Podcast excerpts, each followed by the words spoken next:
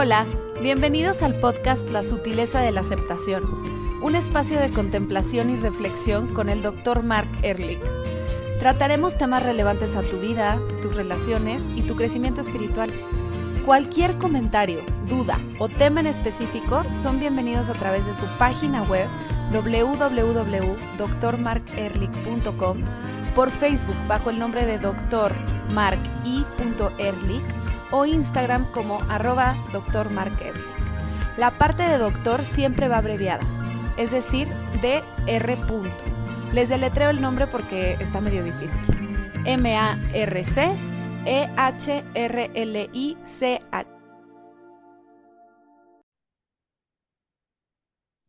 Hola Mark, ¿cómo estás? Bien, ¿y tú, Lu? Muy bien, gracias. Te veo muy tranquila, ¿qué onda? Sí, estoy tranquila, pero normal, todo bien. no, ¿Y por qué? ¿Te- ¿Saliste de viaje o No, pues fui el fin de semana con unos amigos a visitarlos. Ah, Estuvo padre. Ah, pues con razón. Tú sabes que en inglés la palabra vacation contiene la raíz vacate y vacate en inglés sería vaciar. Vaciar. Entonces, cuando nosotros vaciamos la mente, tenemos la oportunidad de no llevar con nosotros mismos la impaciencia, las quejas, las dificultades. Ah, en cierto sentido, lo que hacemos nosotros es accesamos una parte de la mente en donde estamos mucho más tranquilos. Y eso es lo Pues sí, padre. así me siento, pero siento que cuando o sea, viajamos con nuestros perros y pues con mi marido, y que cuando viajas con la, con responsabilidades, o sea, con tu familia, me imagino que las señoras que tienen hijos y así, no hay mucho que vaciar, porque sigues pensando, ay, ¿cuándo van a comer? Y, co- y si ya les di las medicinas, Ah, pues y sí, luego se despertaron en la mañana. Pues sí, pero no puedes vaciar completamente porque hay un, hay un dicho en el budismo que es muy, muy importante, en donde estés donde estés, ahí estás. En inglés es no matter where you go, there you are. Sí, entonces, esta es una, este, esta, esta realidad que estés donde estés, ahí estás, es tan importante para la gente que piensa que si cambio de lugar, o de cambio de relación, las cosas van a estar mejor. Y, y lo que no se dan No, cuenta es que, no, y lo que no se dan cuenta es que estés donde estés, ahí estás. Sin embargo, cuando decidimos ir de viaje o ir de fin de semana, cambiamos el, el chip, ¿no? sí, Cambiamos eh, la parte de la mente a otra parte de la mente. ¿Sí me entiendes? Ah, sí. y, ese, y, y- y no es importante a dónde estés de viaje. Si vas con la mentalidad de vacaciones, estás más tranquila porque la mentalidad es de vacaciones y no de la vida cotidiana. Sí, es verdad. Mm, Bueno, oye, recibí una crítica de uno de los podcasts. ah, creo que fue el podcast en donde subí ah, la, una plática que tuvimos con una empresa acerca de ah, la- las lecciones sabias de la vida cotidiana. ¿Te acuerdas que fue hace como dos o tres semanas? Dos, dos semanas, sí. Ok, entonces recibí una queja que se me hace sumamente importante ponerla afuera. Ah, primero, la persona que me dijo eso, que no le gustó el sonido, ah, había algo raro en el sonido que sucede. Tú y yo siempre estamos batallando con los micrófonos y ah, porque no estamos en un estudio formal, Sí, estamos hablando cada quien en su casa, cada quien en su oficina con audífonos X, entonces sí, a veces el sonido no es lo favorable. Y en dado caso que la gente piense esto, a mí me gustaría que me avisaran para poder tomarlo como una oportunidad de explicar a lo mejor el tema con mayor profundidad, más claridad. Y la otra queja fue de que no le gustó que estaban, estábamos platicando de unas diapositivos sin poder verlas, porque sí fue un curso y en el curso la gente que estaba en el curso estaba viendo la presentación, pero hablar de una presentación sin ver la presentación se le hizo un poco chafo, como la palabra que usó, un poco chafo. Entonces, Mm. es, es muy cierto eso, lo tomo como una, ah, una, una buena crítica. Ah, sin embargo, hay veces que queremos compartir una presentación, una conferencia, para que la gente entienda que hay cosas que estamos haciendo que igual ah, no se aprecia nada más por los ah, Instagram o por las otras, los otros podcasts. Pero está muy bien la crítica, no sé qué opinas tú de, Constructiva. sí, de este, estos comentarios que recibí. Este, no, pues también los veo bien.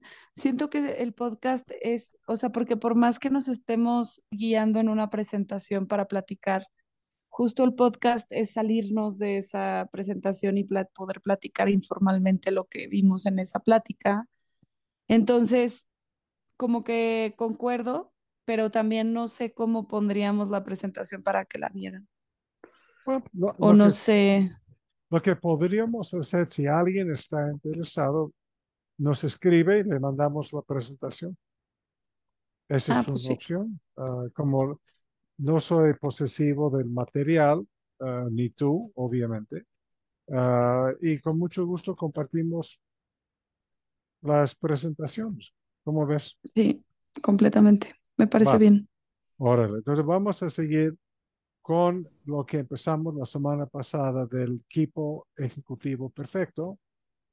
Ah, nada más para, para resumir lo que platicamos, basado en mi trayectoria entre el budismo y la asesoría a empresas y la psicoterapia, diseñé un curso que yo llamo el equipo ejecutivo perfecto, basado en las paramitas budistas de perfecciones. Y lo que hacemos en esta capacitación es entrenamos a los directores de la empresa a formar un equipo ejecutivo utilizando un proceso que es perfecto. ¿Sí? Porque la gente no es perfecta. Quien es, lo que es perfecto es el proceso. ¿sí? Y, y empezamos a platicar que las, los componentes del proceso perfecto son seis. Generosidad, integridad, paciencia, disciplina, humildad y sabiduría compartida.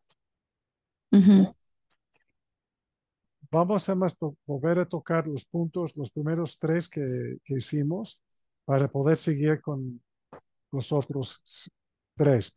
La generosidad, como resumimos en, en el podcast pasado, se puede reducir en que ser amable. Poder ser amable a la gente y no importa ah, si es en el trabajo, que es en la casa, que es en la calle. Si tú estás en un estado de ánimo de ser amable, puedes tú evitar una cantidad de conflictos. Cuando hablamos de ser amable, también estamos hablando de, y más en el trabajo, la capacidad de elogiar a la gente. La capacidad de decir, te agradezco, agradezco muchísimo esta parte de ti. Y lo curioso, Lu, lo que yo he visto en las empresas, hay, una, hay un cierto prejuicio que no deberías elogiar a la gente. Porque si elogias a la gente, van a tomar, tomarlo como una ventaja en contra de la empresa o en contra del equipo. Como lo toman como una, eh, una invitación a aflojar. ¿Sí? mm. ¿Me explico eso? O- Sí, Ok. creo que lo platicamos un poco la semana pasada, ¿no? Sí. Ok. Entonces, la segunda parte, el componente es la integridad en términos de ser honesto. Hay otros componentes, pero ese es lo más importante. Otro componente es responsabilizarte por tus errores.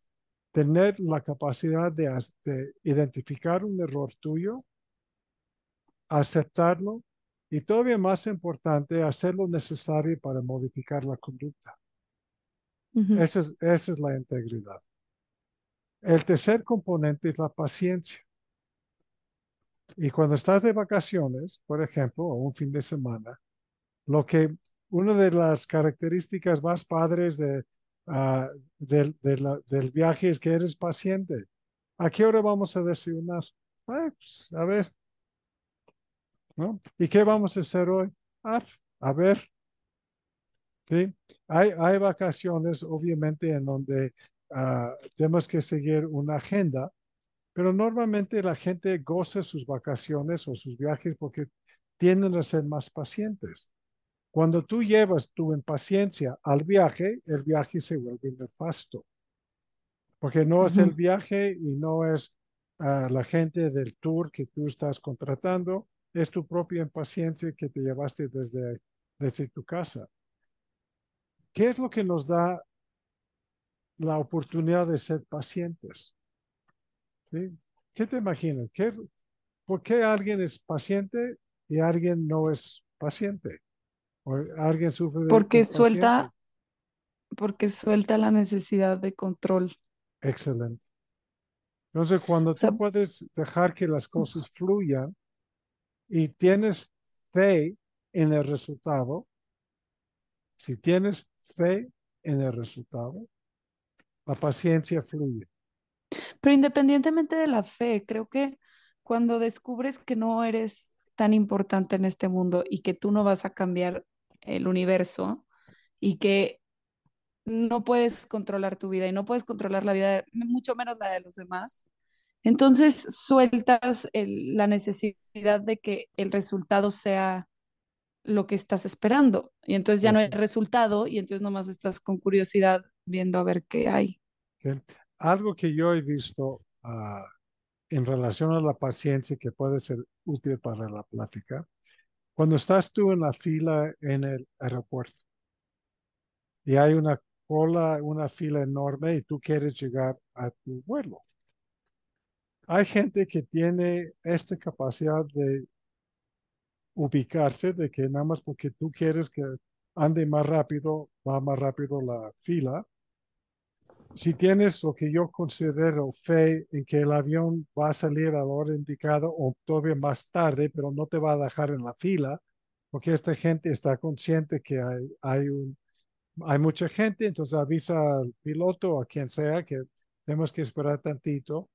Y yo, me, yo estoy viajando no sé cuántos años, 50 años he estado o más viajando, y no me acuerdo en ningún momento que me dejaron en la fila siempre algo pasa en donde la gente en la fila sube al avión. Eso es lo que me refiero a la fe, de que tener fe que las cosas van a, van a suceder. Si tengo que hacer algunos ajustes, no estoy casado con una idea o una rutina o una manera de ser. Tengo la, la confianza plena en mí mismo o en el proceso para decir, que ahora necesitamos platicar un poco más, pero vamos a llegar a una conclusión. La gente que estés con, dime, dime. Además de esto, de, de, lo que estás diciendo, nomás para no desviarnos del ejemplo de la fila del avión, me, a mí, me, como que, la verdad sí, así te lo digo, me molesta cuando la persona quiere llegar primero que tú o quiere saltarse la fila porque digo, ¿cómo sabes que la situación del de enfrente, el de enfrente, el de enfrente, o sea, todos los que están enfrente de ti tienen una situación particular? ¿Y por qué quieres ir tú a hablar con alguien para ver que si te pasan por al lado? ¿Quién eres? O sea, como que ubícate, ponte en fila y medita si es necesario para llegar. Y si de verdad estás a 15 minutos del vuelo, siempre te pasan, o sea, siempre si hablas con alguien, te pasan. Entonces, como que lo que a mí me molesta, o bueno, lo que me hace ser paciente es el voltear a ver al otro y decir, él también probablemente tiene una situación parecida a la mía y está esperando y mira qué tranquilo está, pues vamos a seguirle su paciencia. lo importante es que tú eres impaciente con esta persona impaciente, Sí. Porque te enojas y lo criticas. Y Pero lo hablo más, no sé si impaciente, más bien como que lo veo prepotente. No importa, tu interpretación es, es válida. Nada más la Pues sí. pregunta para ti es cómo respondo a esta percepción mía y por mi impaciencia me estoy pasando mal este momento. Si tú crees que no está bien, tienes la oportunidad de decirle a la persona, perdóname, pero hay que hacer cola. Puede ser asertiva y paciente. Puede ser callada e impaciente, porque son términos distintos, son fenómenos distintos. O, o puedo ver a la persona que se quiere pasar y cruzar la fila, respirar y dejar ir mi enojo y decir, bueno, esa persona va a llegar primero, no pasa nada. Tal vez la veo antes de entrar al avión y yo sí hice fila y él no. O- Sí, podrías. Entonces tienes estas tres opciones, ¿sí? Y lo que sucede es, y, y es curioso porque el siguiente componente del proceso perfecto es la disciplina. Y la disciplina básicamente se refiere a tu conducta, ¿sí? Con un poco de reflexión te das cuenta, ok, puede ser que esta persona es una persona con un tema psicológico. ¿Y a mí qué? Yo voy a hacer el check-in, voy a subir el avión y yo estoy percibiendo una competencia que yo estoy perdiendo o él está ganando y eso no es justo. Y si te subes al caballo de la justicia, te indignas y puedes enojarte, puedes decirle algo o te quedes callada. Típicamente lo que hacemos es que nos enojamos y nos quedamos callados. Y nos quedamos con Sí. el enojo. ¿sí? O Sí. haces el trabajo de, de disciplina mental y te recuerdes, oye Lu, este cuate tiene un tema, no creo que por dejarlo a él pasar, me dejen fuera de mi viaje. Exacto. Eso es lo que opto por hacer. Sí, ok. Y esa es la disciplina. Una gran parte de la gente que yo veo en la psicoterapia, y además, obviamente, en, en, en los grupos de trabajo en las empresas, es ser gente impulsiva. Siento algo, digo algo. Siento algo, hago algo. Y no hay este filtro de disciplina entre el impulso y la conducta. Y me refiero a la conducta, la conducta verbal o la conducta física. La disciplina es algo que necesitamos desarrollar para tener la capacidad de reflexionar acerca de qué es lo correcto para esta situación, a pesar del impulso, ¿sí? A pesar de tus pensamientos, necesitamos la madurez de decir qué es lo mejor para esta circunstancia, qué es lo mejor para esta circunstancia. ¿sí? Y en los equipos de trabajo que, que estamos viendo en este curso, es justamente ayudarles a entender cuál es la fuente de su indisciplina. Hoy estaba yo platicando con una, una persona y, y es típico, me dijo, no tenía ganas de levantarme a hacer ejercicio. Eso es típico. O decir, no tenía las ganas de comer bien, de seguir mi dieta. ¿sí? Entonces, hablamos en términos de qué es lo que no tengo ganas. Lo que le dije a esta persona y pasamos la sesión hablando, pero sí tenías ganas de quedarte en la cama. Entonces, no hay que hablar de lo que no tenías ganas, pero más bien tenemos que hablar acerca de lo que sí tenías ganas. Y tenías ganas Mm. de quedarte en tu cama. ¿sí? ¿Te acuerdas que, que creo que fue el último post que subimos? Que um, lo tienes a la mano o A ver, déjame lo busco. déjeme, aquí lo tengo. Porque se me hace, lo acaba de ver porque, Ya lo tengo, ya lo tengo. ok, Es todo comportamiento, aun cuando es disfuncional, tiene un propósito. Entiende esto y nunca te sentirás fuera de control. Ok, entonces, toda la conducta, aun las conductas que dices que son que, indeseadas, tiene un propósito. Y a entender el propósito de la conducta, es casi imposible sentirte fuera de control. Entonces, con esta mujer, cuando yo digo, oye, parece que tenías ganas de quedarte en tu cama, no es de que ella experimentaba estar fuera de control, estaba cumpliendo con una parte inconsciente de su, de su mente. Entonces empezamos a platicar por qué quería quedarse en la cama.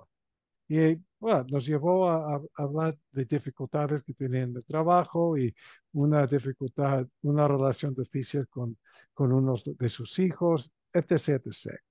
Y por lo tanto, quedarse en la cama era preferible que tener que enfrentarse a todos estos conflictos.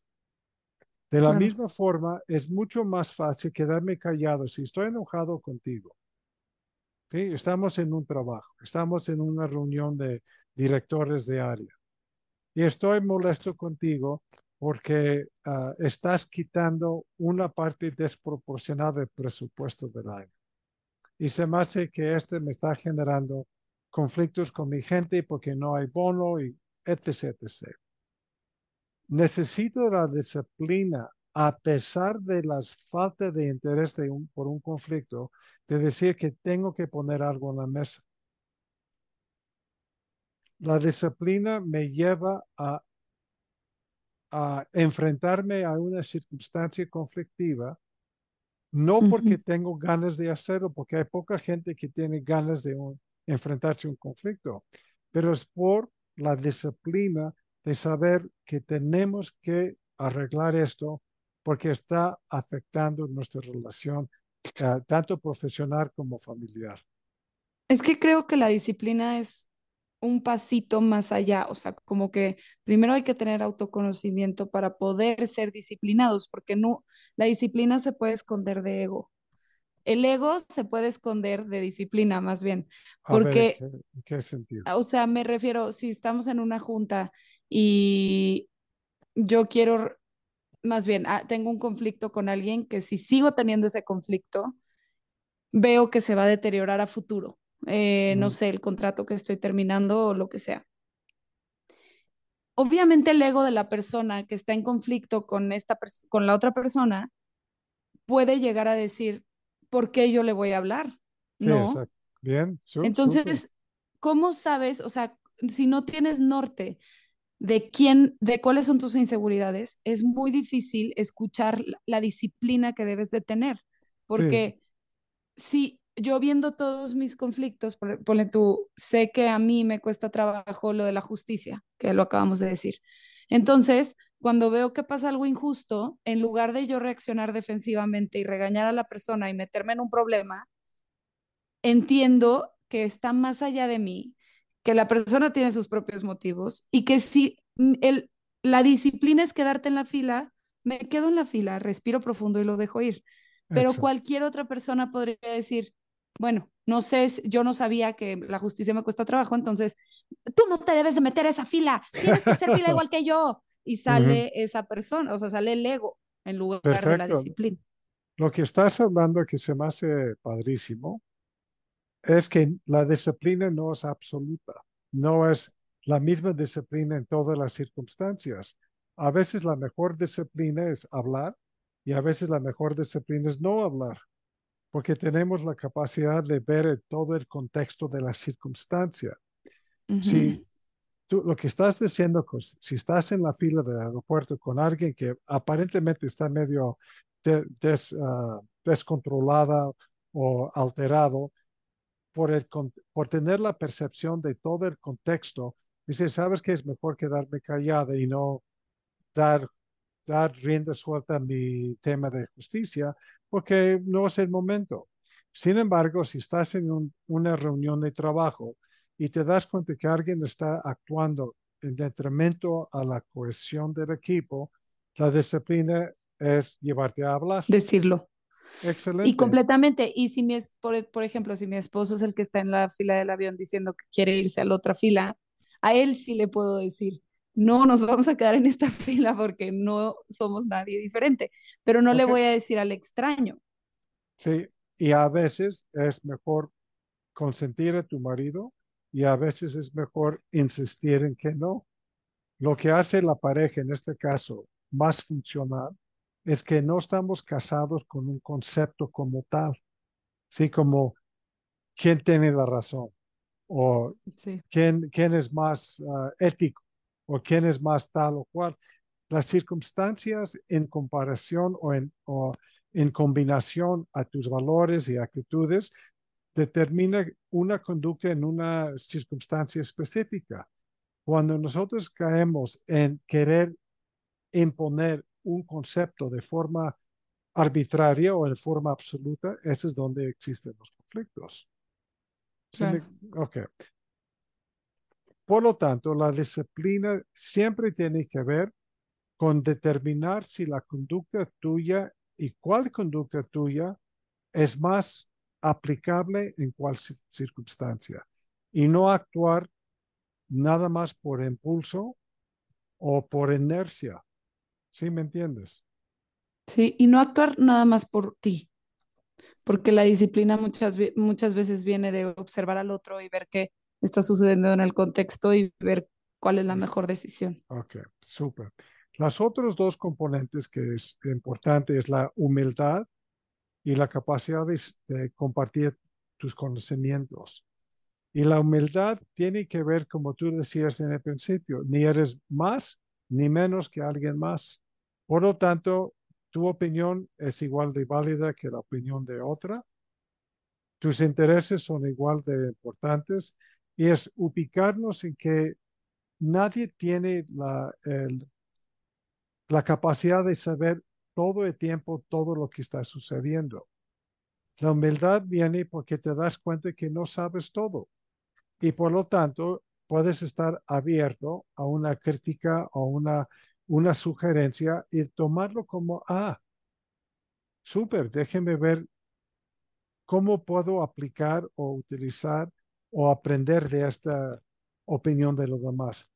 En parte por eso quería compartir eh, la crítica del, del podcast, porque es muy fácil que tú y yo pensemos, no, pues, ¿qué, qué sabe esta persona? Tú y yo sabemos Mm, lo que Sí, estamos haciendo. Al contrario, por la humildad que tú y yo tenemos, y pienso que tenemos algo de humildad, nos damos cuenta que no sabemos todo. Y por lo tanto, eh, tenemos que estar abiertos a sugerencias. Pienso, esa es parte de la práctica de la humildad.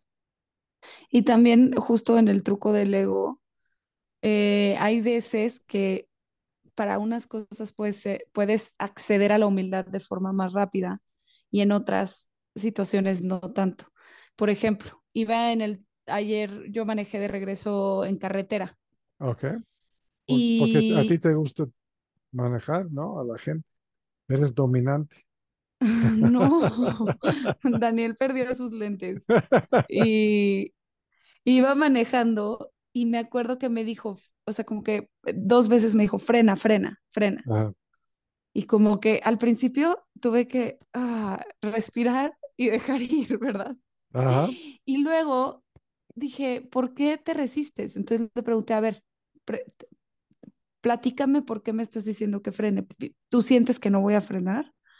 Pero no en defensividad, o sea, como Sí, realmente. abierta. Y me Ajá. dijo, y me dijo, no, es que me acuerdo que tú me has dicho que cuando yo freno casi no se siente y que tú no puedes, que contigo tú sientes más el frenón.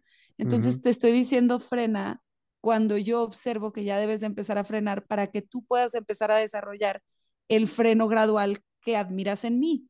Y le Ah, dije, ah, o sea, wow. padrísimo, pero te das ya, cuenta, Lu, que tú iniciaste esta plática por no estar a la defensiva. Sí, fue un momento, pero justo en el, y luego me quedé pensando, porque después dije, ¿cómo pude llegar a acceder a la humildad en este caso en específico? Y es porque no tengo ningún concepto de mí misma cuando manejo, o sea, no está pegado a mi autoconcepto.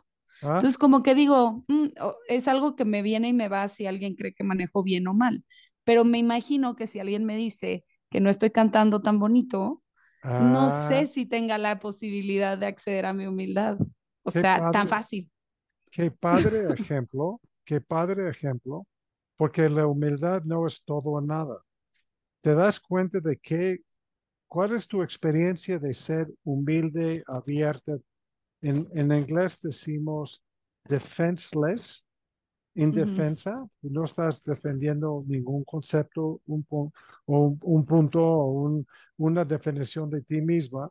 Alguien te, su- te hace una sugerencia y, ah, puedes abrir y entender y haces una pregunta sensacional y ah, Daniel te contesta con la misma apertura sin ponerse a la defensiva y algo que pudo haber sido conflictivo fue una plática de, no sé, 30 segundos, padrísimo.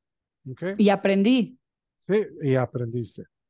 Ah, sin embargo, cuando se trata de algo que tú guardes como algo muy tuyo, como es la cantan- cantar, no puedes tener esta misma indefensión, dado que yo como cantante es más como yo soy que yo como chofer como yo soy. Exacto. Por lo tanto, sabemos que la práctica de la humildad va a ser en relación a tu capacidad de cantante y de actriz. Y este es donde tenemos que aplicar lo aprendido por esta circunstancia en el coche. Exacto. Padrísimo. Qué, bueno- qué buen ejemplo. Y, y por fin, el último de sabiduría compartida es, es un poco lo que estamos hablando. No somos lo que sabemos. Solamente Sí. sabemos por circunstancias. Yo no soy mejor que tú si yo sé algo y tú no eres mejor que yo por saber algo. Todos estamos en un proceso de aprendizaje. Por lo tanto, en una, regresando al tema, en una, Ujú. en una sesión de un equipo ejecutivo perfecto, en vez de decir, eso es lo que vamos a hacer, la pregunta que mejor refleja la sabiduría compartida es, ¿alguien tiene experiencia con este tema? Y no es importante cuál es la función de la persona en la empresa, no es importante la edad, no es importante el género, no es importante tu signo astrológico. Lo importante son tus aprendizajes dado tus experiencias. Por lo tanto, la pregunta es, ¿alguien sabe de esto antes de iniciar, digamos, la resolución del conflicto para saber qué es lo que podemos hacer? De la misma forma, si yo tengo experiencia, te puedo decir, oye, ¿te importaría si yo te sugiero algo porque tuve la experiencia de tal y cual forma? La capacidad de unos profesionales ejecutivos de compartir sus aprendizajes, ese es el proceso perfecto. Sin embargo, nos cuesta trabajo porque por la forma que nosotros nos conocemos a nosotros mismos. Sí, justo. Y también, o sea, volviendo al, al ejemplo que puse, al final Daniel me compartió su metodología de que checa cuando frena el de, eh, el de hasta enfrente en lugar del que está cerca de mí. Y entonces así gradualmente yo puedo llegar a frenar. Y dije, wow, ok, ya lo entendí. Y la- ahora cada vez que manejemos cualquiera de los dos, ya no va a haber frenones fuertes. Entonces es sabiduría compartida. Ace- Acepté la información que él me compartió y ahora ya tenemos una mejor experiencia independientemente de quién maneja. pero tú iniciaste con tu indefensión, con tu pregunta de curiosidad y no de crítica. Sí, Ujú. y este es algo que me gustaría seguir platicando acerca de cuáles son los bloqueos naturales en nosotros para po- poder llevar a cabo este proceso perfecto. ¿Cómo ves? Suena muy bien. ¿Está En la siguiente, A la siguiente. órale. Muchas gracias por acompañarnos. Recuerden que nos pueden mandar mensajes, eh, plática, lo que quieran, discusión de nuestro podcast por Instagram, Facebook o por la página web. Órale, Lu, cuídate Bye, mucho. Mark, que estés muy Te bien. mando un abrazo. Bye. Igualmente, bye.